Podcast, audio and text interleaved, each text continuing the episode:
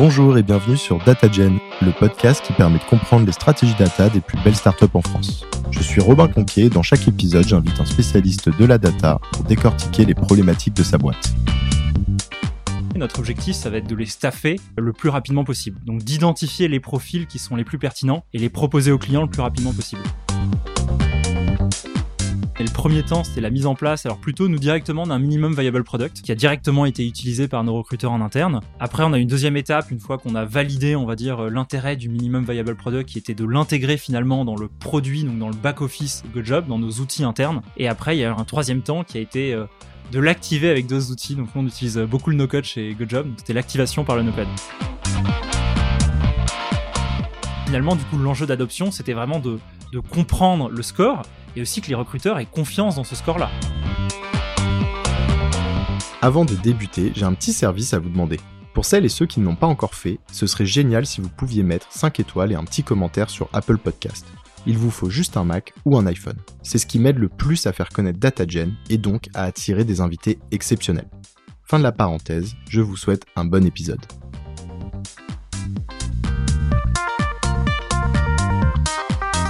Alors aujourd'hui, je reçois Henri de GoJob qui met en relation des entreprises avec des intérimaires. On va parler du plus gros challenge qu'il a rencontré sur ces dernières années, à savoir le développement d'un algorithme de matching qui permet de proposer les profils les plus pertinents aux entreprises. Hello Henri, ça va? Bonjour Robin, ouais, très bien. Est-ce que tu peux nous en dire un peu plus sur GoJob pour commencer, s'il te plaît? Ouais, ouais, complètement. Euh, donc déjà, moi, je viens tout droit euh, d'Aix-en-Provence. Euh, est une euh, scale-up qui est basée à Aix-en-Provence, qui a pour objectif euh, de hacker le chômage. Alors comment est-ce qu'on le fait? Parce que c'est un noble défi. On le fait avec un sous-jacent qui s'appelle le contrat d'intérim. On le fait avec à travers le digital et sans agence physique. Donc c'est ce qui fait notre différenciation par rapport à des concurrents traditionnels que sont Adeco, Randstad. Et donc on met beaucoup de d'intensité dans les développements, dans l'automatisation, le no-code, l'analytics et aussi le machine learning. C'est pour ça que je suis là euh, aujourd'hui. Aujourd'hui, je, je l'ai introduit un peu euh, pour commencer. Euh, le challenge dont on va parler, c'est un des plus gros projets de data science que vous avez mené chez GoJob ces derniers temps. Donc à savoir la mise en place d'un algorithme de matching. Est-ce que tu peux nous expliquer un peu plus en détail le contexte autour de ce projet? Peut-être comment ça se passait avant et quel était l'objectif associé? Ouais, complètement. Alors déjà pour remettre un peu dans le contexte, hein, c'est c'est un véritable enjeu du scale chez GoJob. C'est un scale vraiment opérationnel et business qui consiste à pouvoir mettre davantage de personnes au travail avec le même avec un nombre de recruteurs donné. Donc il y a un véritable enjeu d'automatisation et d'intelligence pour pouvoir augmenter la, la, puissance de travail, on va dire, de nos recruteurs. Donc ça c'est le véritable enjeu du scale chez GoJob. Et donc le, le contexte finalement euh, du projet euh, de, de, data science machine learning dont je vais vous parler aujourd'hui, euh, c'est qu'au fait, on a des clients qui sont des grands comptes qui vont exprimer un certain nombre de besoins à des key account managers chez GoJob. Des besoins, nous on travaille beaucoup dans l'intérim qu'on appelle col bleu. Donc c'est des gens qui sont assez peu diplômés dans des secteurs comme la logistique, le retail ou l'industrie. Et une fois que ces besoins sont exprimés, notre objectif, ça va être de les staffer euh, le plus rapidement possible. Donc d'identifier les profils qui sont les plus pertinents et les proposer aux clients le plus rapidement possible. Donc on a deux enjeux quand on fait ça. On a un enjeu de rapidité, parce que finalement on est en concurrence aussi avec d'autres agences sur le même compte. Et on a aussi un enjeu de, qualité finalement et de pertinence des profils que l'on propose. Voilà, il s'agit pas d'en proposer que rapidement, il faut aussi que les profils soient au standard, euh, on va dire, des attentes de notre client et, correspondent aussi euh, potentiellement, qu'ils aient un certain niveau de certification, euh, d'expérience dans le métier concerné ou aussi des documents nécessaires pour travailler. Et donc, au fait, dans ce contexte-là, avant la data science, il y avait un back-office qui avait été construit, un back-office qui a été construit en interne par nos développeurs et qui permettait de gérer tout le pipeline de, recrutement, qui permettait de poster les offres sur des job boards. Mais finalement, le, le tri, à, à partir du moment où des personnes candidataient, le tri qui était fait était un tri naïf un tri euh, basé sur des critères métiers comme euh, la date euh, de dernière connexion, comme est-ce qu'il a tel ou tel document, mais finalement ça ne prenait pas en compte la pertinence intégrale du profil pour un besoin client, notamment vis-à-vis des expériences, etc. Et donc c'est là où la data science, on va dire, est rentrée dans le dans le game, si je peux me permettre l'expression. Et l'histoire est un peu marrante, c'est qu'au début, en fait, il y, y, a un data scientist senior qui s'appelle Solal, qui a été vraiment parachuté là, c'est-à-dire que souvent ça peut être trendy dans des startups d'avoir un data scientist. Et au début, en tout cas, personne ne sait ce que ce qu'il est censé faire. Donc c'était un peu notre cas aussi. Donc il y a Solal qui a été vraiment euh, parachuté euh, dans l'équipe produit. Et donc lui, il a fait un gros travail vraiment euh, d'identification des sujets pertinents, de sensibilisation auprès des équipes, que ce soit le Comex ou des équipes métiers. Et son enjeu, ça a été d'identifier finalement le cas d'usage le plus pertinent. Donc ça a été le cas d'usage de matching que je vais sûrement un peu plus vous détailler par la suite. Tu peux nous expliquer ouais, comment vous êtes pris peut-être pour développer le projet? Donc là, tu parles effectivement d'une phase de un peu d'identification. Je suppose qu'après il y a eu un proof of concept, comme on dit souvent, et, peut-être ensuite d'autres phases pour venir vraiment intégrer bah, ce projet dans la stratégie produit un peu plus globale. Oui, alors c'est un projet qui s'est fait vraiment en trois temps. Donc je vais les citer, après je reviendrai un peu plus en détail. Mais le premier temps, c'était la mise en place, alors plutôt nous directement d'un minimum viable product, euh, qui a directement été utilisé par nos recruteurs en interne. Après, on a une deuxième étape, une fois qu'on a validé, on va dire, l'intérêt du minimum viable product, qui était de l'intégrer finalement dans le produit, donc dans le back-office GoJob, dans nos outils internes. Et après, il y a un troisième temps qui a été euh, de l'activer avec deux outils. Donc, on utilise beaucoup le no-code chez GoJob, donc c'était l'activation par le no-code.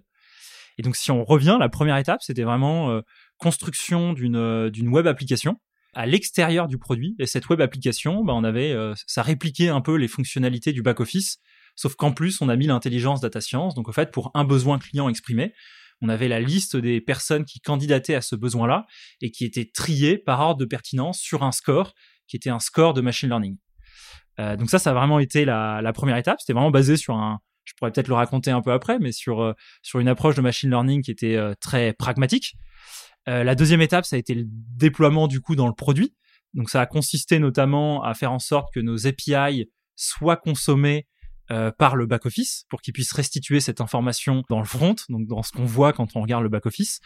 Après, il y a eu aussi tout un déploiement, on va dire, du projet dans la stack technologique de l'équipe tech. Donc chez GoJob, c'est GCP.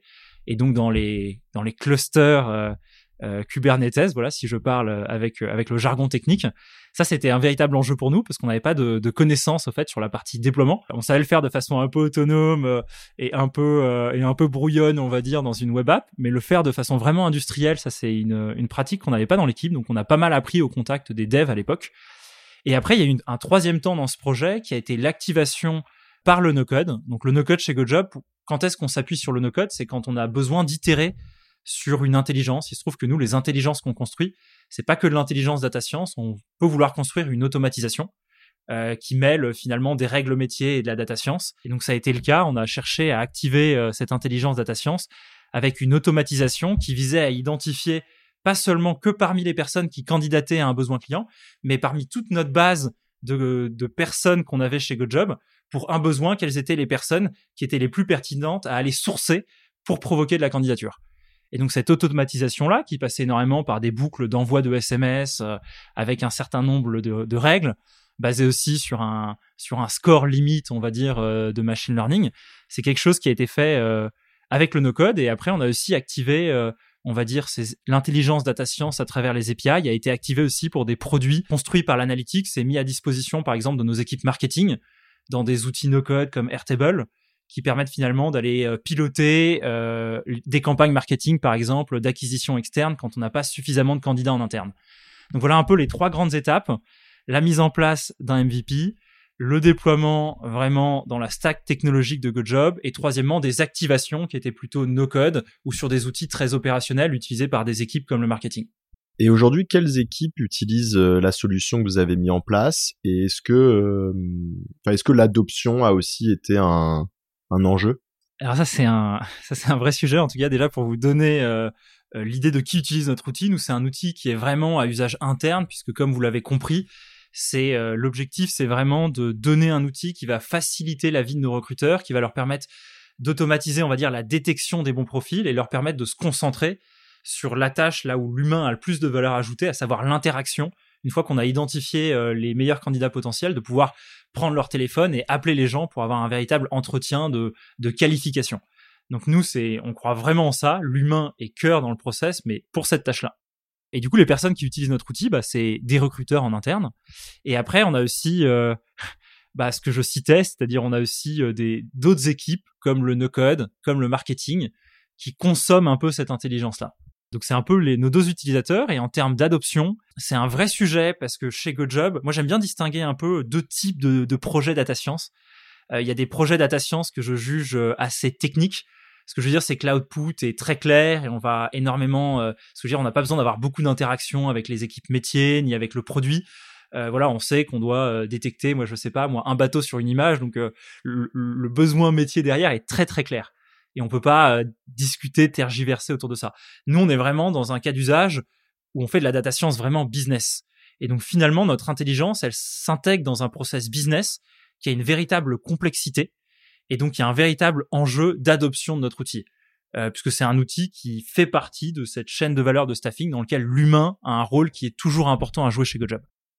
Et donc l'adoption, elle est passée et elle est toujours, euh, c'est de l'adoption en continu, hein, mais elle est passée par de la formation et de la sensibilisation de nos recruteurs à l'outil qu'on avait construit. Elle est passée aussi par de la collecte de retours euh, terrain en continu. Dans un premier temps, à travers une task force où on visait euh, les recruteurs qui étaient les plus à même d'avoir cette sensibilité, on va dire, très digitale, et aussi cette curiosité de découvrir un nouvel outil. Et après, de façon plus, plus scalable à l'échelle des recruteurs, à travers la mise en place d'un canal Slack pour euh, agréger finalement la remontée d'anomalies, de feedback, de questions sur l'intelligence mise en place. Et le troisième point dans l'adoption, bah, c'est d'éduquer, on va dire, l'ensemble des parties prenantes, donc euh, les équipes produits, les équipes marketing, les équipes tech, mais aussi le COMEX sur euh, les sujets data science. voilà, la data science, c'est pas de la, c'est pas de la magie. Il y a besoin d'avoir de la donnée de qualité, on peut, ou alors il faut la labelliser, mais c'est du temps qu'on prend aux équipes ou qu'on prend à l'équipe data science.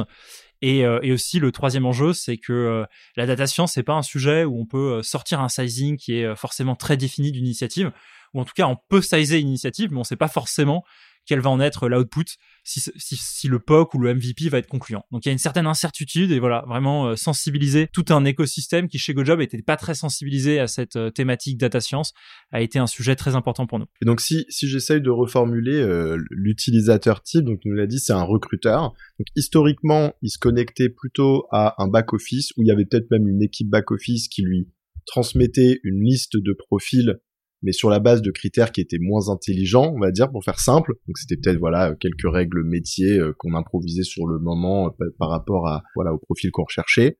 Mais donc en fait, en termes de process, le changement est pas si gros. C'est-à-dire qu'il avait déjà une liste de personnes ensuite qu'il allait devoir rencontrer. C'est juste que maintenant il a une liste de personnes également qu'il doit rencontrer. Mais en théorie, on va dire que euh, finalement la, la, la métrique que vous allez chercher à améliorer, c'est un peu le le temps passé par le recruteur ou le nombre de personnes qu'il va devoir rencontrer pour trouver un bon profil. C'est-à-dire qu'avant, peut-être qu'il devait en rencontrer, euh, je dis n'importe quoi, 50 parce que bah il y avait une liste euh, qui était moins intelligente. Maintenant, comme la liste est plus intelligente, peut-être dès le cinquième candidat, tac, il peut y avoir un match. Enfin, peut-être je j'oversimplifie un peu, mais ouais, mais euh, non, mais du coup, t'as raison. C'est vrai qu'en termes de, de, process, alors ils avaient déjà accès au back office, hein, donc ils accèdent eux-mêmes au back office. Ils avaient déjà une liste de candidats. C'est juste qu'aujourd'hui, il y a toujours cette même liste de candidats, mais qui est triée sur un score. On expose de l'information aussi, euh, de l'expérience ou des expériences similaires à l'expérience demandée. Donc il y a un peu plus d'informations qui est affichée. Mais euh, finalement, du coup, l'enjeu d'adoption, c'était vraiment de, de comprendre le score et aussi que les recruteurs aient confiance dans ce score-là. Donc ils se basent sur ce score pour prioriser, comme tu le disais, euh, leur travail de staffing. Et donc, au fait, aujourd'hui, bah, ça va être effectivement, en termes de process, à partir du moment où ils ont confiance dans ce score-là, où ils le comprennent, euh, c'est de l'utiliser pour faire leur stri et donc pour gagner du temps. Et effectivement, comme tu le dis, à partir euh, potentiellement, et c'est nous, c'est une des métriques qu'on suit. Hein, euh, je distinguerai deux métriques dans ce qu'on suit. Il y a vraiment la métrique business, qu'on appelle aussi online, entre guillemets, en, data science, qui est quel est l'impact final qu'on va avoir sur nos recruteurs. Et donc là, c'est des impacts en termes de temps de staffing, mais aussi en termes de jusqu'à quel euh, ranking je dois aller pour trouver la personne pertinente. Donc il y a des histoires de taux de conversion. Et notre métrique euh, offline, c'est vraiment une métrique euh, data science pure et dure. C'est une métrique qu'on appelle des métriques de top K. Donc c'est ce que tu disais. Nous on regarde par exemple du top 30. Donc c'est parmi les personnes que j'ai les mieux triées, parmi le top 30 des personnes que j'ai les mieux triées. Est-ce que mon recruteur finalement est allé staffer une de ces personnes dans ce top, dans ce top 30 là Et c'est vraiment ce qui nous donne l'efficacité de cette euh, de cet outil-là. Mmh. Et du coup, tu parlais effectivement des initiatives que vous avez lancées pour euh, pour euh, favoriser l'adoption et donc c'est vachement intéressant parce que du coup tu parlais notamment bah, de présenter, d'évangéliser, que ce soit du Comex aux équipes pour qu'elles aient confiance, mais aussi pour qu'elles co-construisent avec vous, parce qu'en fait, il y a besoin de faire remonter beaucoup d'informations du terrain pour continuer à améliorer en continu.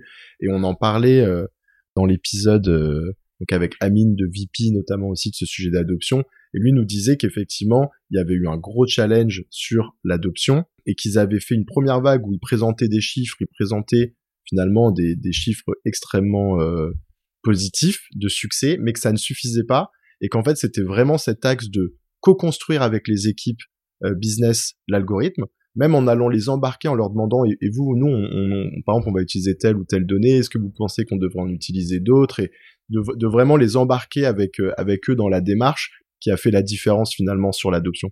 Vous avez vous avez eu un peu la même expérience ou? Oui, alors du coup on a cette adoption là qui était on l'a faite euh, avec la task force donc avec un, nombre limité de personnes euh, où on a eu pas mal d'itérations. Ça, c'était quand on a mis à disposition le, minimum viable product. C'est déjà d'être très transparent, enfin d'expliquer euh, quels sont les sont les features euh, data science euh, qu'on utilise et d'expliquer comment est-ce qu'on les construisait, d'expliquer aussi quelles étaient leur importance aujourd'hui euh, dans la restitution du, du, score final. Et pour faciliter, on va dire cette, ces explications-là, on a aussi travaillé sur sur de l'explicabilité. Donc l'explicabilité, c'est un c'est un pan de la data science qui permet de restituer finalement ce qu'a appris l'intelligence. Il se trouve qu'il y a des intelligences qui peuvent être plus ou moins euh, boîte noire, et quand c'est le cas, il faut quand même qu'on donne euh, des, des, intuitions, on va dire, au métier sur quelles sont les features qui ont le plus joué, comment est-ce qu'elles ont joué, et ça, d'être en capacité de le faire de façon globale sur tout le modèle, mais aussi de le faire de façon locale quand je prends une personne, de comprendre pourquoi cette personne a ce score-là, et si je bougeais un peu cette features, si je lui mettais plus d'expérience, plus de plus de certification, est-ce que euh, est-ce que son score varierait beaucoup?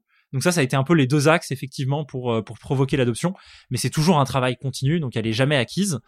Et euh, tous nos recruteurs peuvent avoir des, sensibilités, des modes de travail qui sont un peu différents. Donc c'est aussi pas mal du, cas par cas, et c'est d'aller sur le terrain un peu en continu pour comprendre leur utilisation et pour voilà pour essayer de bah, d'améliorer leur process, mais aussi notre intelligence pour conclure là-dessus et, ensuite on passera à la suite. Vous avez quand même un, une première analyse un peu, je sais pas si on appelle ça un incrément, mais sur une métrique donnée, même si c'est sur un, un, périmètre en particulier qui, pas qui est encourageant et qui vous permet quand même d'avoir une certitude que euh, ce, cet algorithme a un impact business euh, fort. Ouais, complètement. Alors déjà, c'est sur le, c'est sur la taille des équipes de recruteurs pour staffer les personnes qu'on staff aujourd'hui. On a une taille d'équipe de recruteurs qui est restée assez similaire.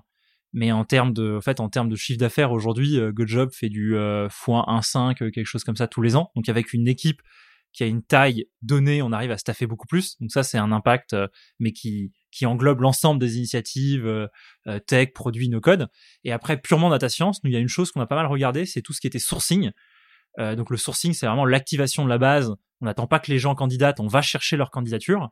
Avant, c'était fait manuellement aussi euh, par les recruteurs. ils avaient des taux de conversion qui étaient de l'ordre du 1%, ce qui est assez faible. Et aujourd'hui, avec la data science, on est passé entre 12 et 15% suivant les besoins. Donc on a énormément amélioré cette métrique-là et on, on, cherche encore à, à l'améliorer davantage. Alors attends, tu peux nous expliquer juste le calcul de cette métrique parce que c'est c'est le taux de conversion, donc c'est. C'est parmi tous les gens euh, que tu vas contacter de façon proactive dans ta base pour les mmh, inciter à candidater. Quelle est la proportion de personnes qui vont in fine candidater donc ça, c'est un premier niveau de conversion, c'est c'est ce que la personne postule. Et après, on regarde d'autres niveaux de conversion qui est, bah, une fois que la personne postule, jusqu'où elle va dans le, est-ce que c'est une personne de qualité finalement? Donc, jusqu'où elle va dans le processus? Du coup, on va rentrer un peu plus dans le, dans le sujet de la solution. L'idée, c'est pas forcément de rentrer à un niveau euh, trop, trop technique, mais euh, c'est toujours intéressant quand même de, de, de, rentrer un petit peu dans le, dans le sujet. Est-ce que tu peux nous détailler euh, la solution? Peut-être les données que vous utilisez, le modèle dans les grandes lignes. Je sais pas s'il y a eu voilà, des, choix difficiles à faire de ce côté-là. Ouais, bah on va commencer du coup par euh, par le commencement, à savoir les données. Nous, on a pas mal. Euh, déjà, la première source de données qu'on a, c'est les données que nos travailleurs, quand ils s'inscrivent, on va dire, sur notre application, ils sont amenés à remplir un certain nombre d'informations, euh, nécessairement leur adresse, commencer à commencer à lister les expériences qu'ils ont pu aussi avoir dans le dans le passé, euh, mettre les différentes certifications, est-ce qu'ils ont le permis. Donc voilà, on a un certain nombre d'informations qui nous viennent de nos travailleurs. On a aussi de l'information qui nous viennent des CV. Donc en plus euh, de, des expériences qu'ils peuvent commencer à déclarer, ils peuvent aussi nous mettre leur CV. Et donc là, nous, le CV, on a un gros travail qui consiste, et ça on le fait avec une solution euh, externe qui s'appelle HRFlow, qui nous fait toute la partie OCR, donc reconnaissance, on va dire, des différents blocs de texte dans le CV et structuration de ces blocs de texte. Donc ce qu'on récupère de la donnée CV, c'est de la donnée qui est parsée. Donc je vais avoir, euh, bah, pour un CV donné, je vais avoir euh, l'expérience 1, l'expérience 2, la certification 1, la certification 2, avec après de la donnée qui est textuelle et du coup dans un champ, euh, dans un champ libre et qui est un champ français, on va dire. Et la troisième donnée qu'on a, c'est de la donnée structurée qui nous est donnée par nos recruteurs. Donc quand nos recruteurs interagissent avec des profils, ils peuvent noter de l'information textuelle, par exemple, comme la synthèse, la synthèse du GoJobber, euh, qu'est-ce qu'ils en pensent, quelle est la force, quelle, est la faiblesse de ce travailleur-là, euh, et aussi des champs fermés, un certain nombre de champs fermés sur lesquels le recruteur peut se prononcer. Donc on a vraiment toutes ces données-là, énormément quand même de données euh, textuelles, certaines données qui sont dans des champs fermés, d'autres données qui sont dans des champs ouverts. Donc en termes de, de modèles, on a tout d'abord toute une partie qui consiste à interpréter ces champs ouverts euh, textuels, et donc là c'est le domaine qu'on appelle le NLP, euh, Natural Language Processing, euh, bah, qui consiste à faire en sorte de retraiter cette information-là pour que l'algorithme puisse les prendre en compte. Donc en fait, on a deux briques. Avant d'arriver vraiment à l'algorithme de machine learning, on a deux briques, on a mis beaucoup d'intelligence. La première, c'est une brique qu'on appelle la job detection, qui consiste à identifier dans un CV donné et donc dans les données parsées du CV, quels sont les métiers, quelles sont les expériences que le GoJobber a effectuées. Et donc là, en fait, ce qu'on fait, c'est qu'on, nous, on a un référentiel au sein de GoJob qui est un référentiel métier. Et donc on, projette, on va dire, euh, le CV sur un certain nombre d'expériences qu'on a dans le référentiel GoJob. Donc là, on fait vraiment de la, on fait de la classification. Si je rentre un peu dans les termes techniques pour ceux que ça peut intéresser, on fait de la classification euh, multilabel et ça, on le fait à travers des transformations, on va dire euh, NLP pour commencer, puisqu'on travaille avec un Word2Vec. Et après, on, passe un algorithme de deep, de deep learning qui s'appelle un CNN, qui peut être pas mal utilisé pour ce genre de, de technique-là. Après, on a une deuxième intelligence qui s'appelle la, job similarité, qui consiste à construire des interactions entre nos différents métiers pour découvrir quelles sont les compétences sous-jacentes qui sont partagées, par exemple, entre un métier de préparateur de commandes et un métier de cariste. Et ça, ça nous permet de densifier tout l'apprentissage qu'on peut faire. Et ces matrices d'interaction, pareil, elles sont basées, euh, elles sont construites sur pas mal de techniques de NLP euh, assez classiques, euh, des techniques de Word2Vec, euh, des techniques aussi de LDA qui nous permettent euh, de construire ces interactions-là et d'en déduire finalement de la proximité entre différents métiers. Et ça nous permet d'induire des compétences partagées entre différents métiers. donc une fois qu'on a ces deux briques-là, qui sont des briques euh, data science, dans lesquelles il y a des algorithmes de machine learning, on arrive à proprement parler à notre algorithme de matching.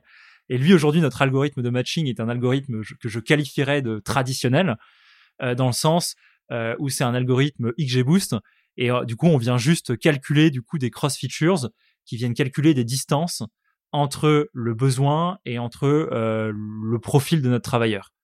Et donc c'est vraiment cet algorithme XGBoost aujourd'hui qui nous renvoie le score. Mais donc derrière, comme je l'expliquais, il y a toutes ces briques d'intelligence qui rentrent en jeu pour euh, bah vraiment pour donner beaucoup plus d'intelligence à notre algorithme. Très clair, enfin très clair. Il y a quelques quelques éléments que j'ai pas compris, mais bon, je vais pas essayer de les vulgariser ou de te faire les, les expliquer. Euh, à la limite, si il y a des gens qui ont des questions, je pense qu'on partagera. Je mettrai ton lien euh, LinkedIn. Euh, peut-être, je sais pas si tu acceptes. non, mais complètement. Hein. des questions, mais tu t'as l'air passionné, donc je pense que si. Et d'être challengé aussi, parce que c'est toujours toujours très important dans ces métiers. Toujours intéressant. Comment vous vous êtes organisé pour délivrer ce type de projet? Et peut-être euh, d'ailleurs, euh, on, on l'a pas forcément abordé au départ, mais quel était euh, quel était aussi ton rôle et avec quel avec quelles autres équipes vous avez interagi Ouais, complètement. Alors au début, moi, quand j'étais arrivé chez GoodJob, j'étais head of data, donc j'avais la partie analytics, mais aussi la partie data science. Bon, aujourd'hui, on parle de la partie data science. L'équipe data science était une équipe centralisée, et donc ça veut dire que moi, mon rôle, c'était de gérer la priorisation des sujets avec les différents sponsors, stakeholders, je jouais aussi au fait un rôle de, PM data en fait en tant que en tant que head of data et, euh, et d'assurer on va dire le le delivery. Donc c'est un peu dans cette modalité là qu'on s'est inscrite au début.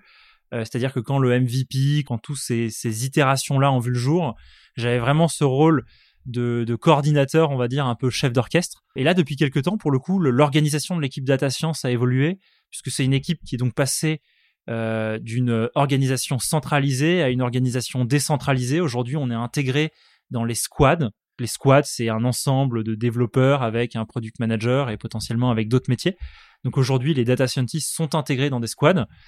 ce qui veut dire qu'on participe au daily de la squad et ça nous permet d'aborder des sujets sur lesquels on a des dépendances quotidiennes entre développeurs, data scientists, no codeurs, product managers. C'est aussi le, product manager du coup qui a le rôle de, de prioriser et de définir un peu les sujets sur lesquels on va se positionner.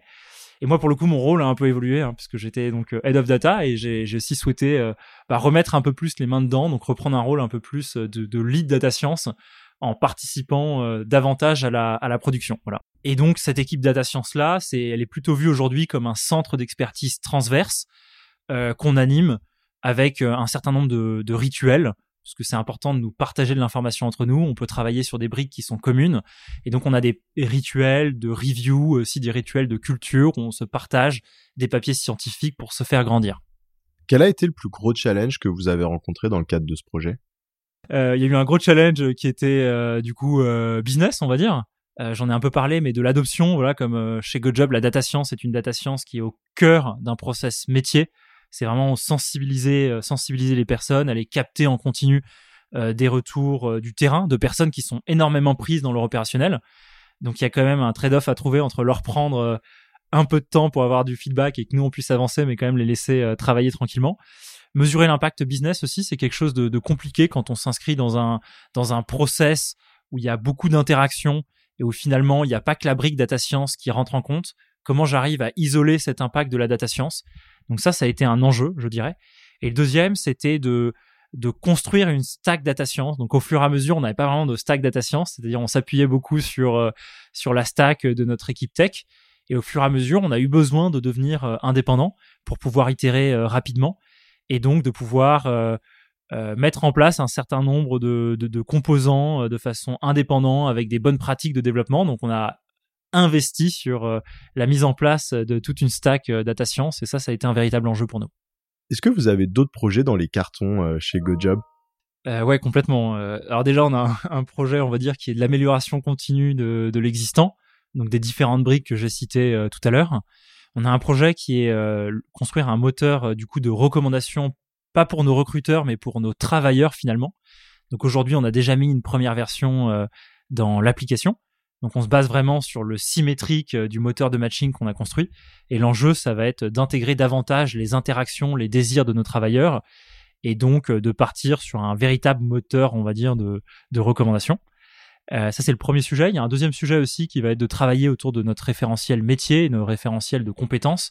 C'est des actifs qui sont clés quand on travaille dans des, dans des structures comme GoJob, donc chez des HR Tech de consolider ces référentiels-là qui sont euh, finalement la clé de voûte sur laquelle euh, toute l'intelligence euh, peut s'appuyer par la suite.